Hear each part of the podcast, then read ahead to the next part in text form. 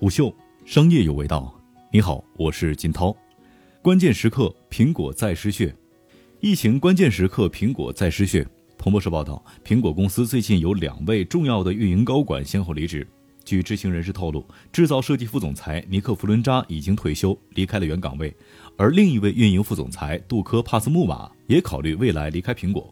知情人士透露，帕斯穆瓦在一年多前就离开了运营团队，转到了增强现实的部门。领英的资料显示，杜科·帕斯穆瓦于两千年加入苹果，最早作为电脑外壳产品的全球供应链经理，在二零零八年升任高级总裁，负责供应链管理，于二零一二年升任运营副总裁。而尼克·弗伦扎则是因退休而离开公司，他的职位是运营职位，负责苹果设备的生产过程。这两位高管都和苹果目前最严峻的挑战——供应链有关。不过，报道中提到，两位的离职都和目前疫情对苹果供应链的影响无关。供应链的建设与管理是如今苹果 CEO 库克最引以为豪的战绩。如今，疫情的阴影之下，过去苹果最精密有效的体系也在承受着严峻的考验。疫情对于生产的影响是巨大的，尤其是苹果这种供应链庞大复杂、布局全球的巨头来说。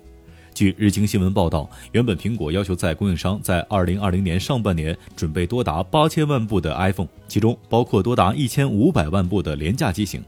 但消息人士透露，苹果公司供应链的产能目前恢复水平仅在百分之三十到百分之五十左右。产业链表示，今年苹果为这款廉价 iPhone 准备的订单超过三千万部，而每个月的订单在两百到四百万部。但目前的情况是，由于富士康等代工厂复工之后的产能还达不到之前的一半，严重影响了交付的数量。相关研究报告指出，即便是最佳假设的情境，苹果因新冠肺炎爆发而遭到了破坏的供应链，也要等到四月才能够恢复全部的产能。在苹果排名前两百位的供应商当中，约有百分之七十五的供应商在中国至少有一个生产基地，而百分之二十二的供应商在中国有三个或者更多的生产基地。供应商的难产导致苹果的产品计划被打乱。拿一些核心供应商举例，为苹果供应声学器件的瑞声科技要求员工在二月二十一号全体员工到岗。对于不能如期到岗的员工，瑞声甚至派出了大巴车来接送。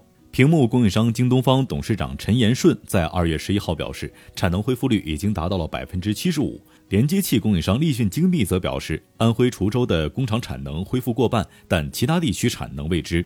除了上游供应商，最后的组装环节也是压力重重。主要的装配商富士康在本月早些时候就表示，由于疫情的影响，目前只有百分之十的员工返岗，因为由于旅行限制和对冠状病毒爆发的担忧，工人无法或者不愿返回工作岗位。为了鼓励更多的员工返岗，招募更多的员工，富士康推出了一系列激励措施。据报道称，富士康除了为工厂现场进行彻底的消毒操作之外，还为工人提供免费的班车上下班。富士康还将奖金从以前的三千元人民币提高到了五千到七千。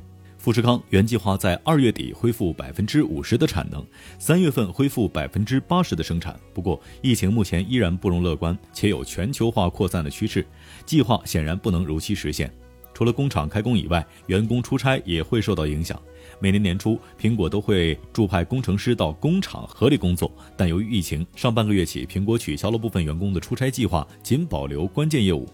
据报道，苹果公司的两名前雇员表示，虽然苹果通常在夏季进行大批量的生产，但每年头几个月是苹果与富士康等合作伙伴讨论装配工艺的时期。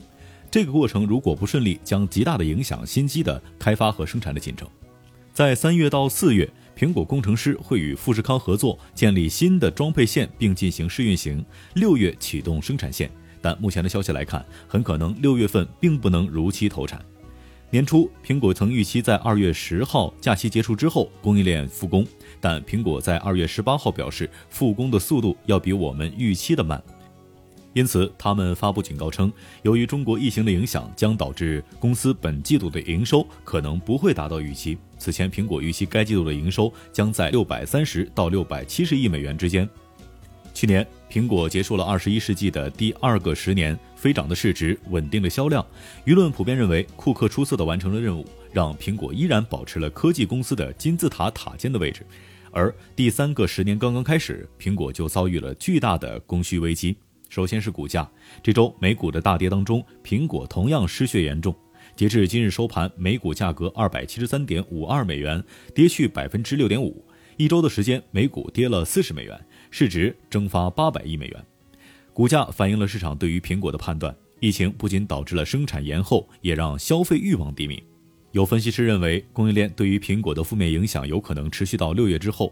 如果新品还将按原计划在九月推出的话，那么其销售依然不太乐观。在过去的三年当中，假期销售占苹果公司年收入的百分之三十二。按照苹果的财年计划，那么二零二零年和二零二一年都将受到不利影响。不过，有投行仍然对苹果依然有信心。摩根士丹利发布研究报告称，苹果公司所面临的问题都是暂时的。产能恢复以后，iPhone 的需求仍在，尤其是今年下半年的 5G 机型。因此，他们目前还没有理由下调其目标股价，仍维持2020年年初设定的368美元的目标价格。当然，虽然 iPhone 依然是苹果的业务基本盘，但服务收入与可穿戴是苹果过去一年经常拿出来对外宣传的业务，特别是 AirPods 一直备受欢迎。对此，有相关分析师表示，苹果的服务业务和可穿戴业务依然有增长的空间，而今年进入 5G 时代的新 iPhone 依然有望大卖。对2021年全年 iPhone 的销售估算值增加到2.15亿。总的来说，过去二十年间，苹果展现了充足的工程能力与管理能力，而能否战胜疫情带来的影响，这将是苹果公司成立以来的又一次巨大挑战。虎嗅商业有味道，我是金涛，四点水的涛。下期见。虎嗅，商业有味道。本节目由喜马拉雅、虎嗅网联合制作播出，欢迎下载虎嗅 APP，关注虎嗅公众号，查看音频文字版。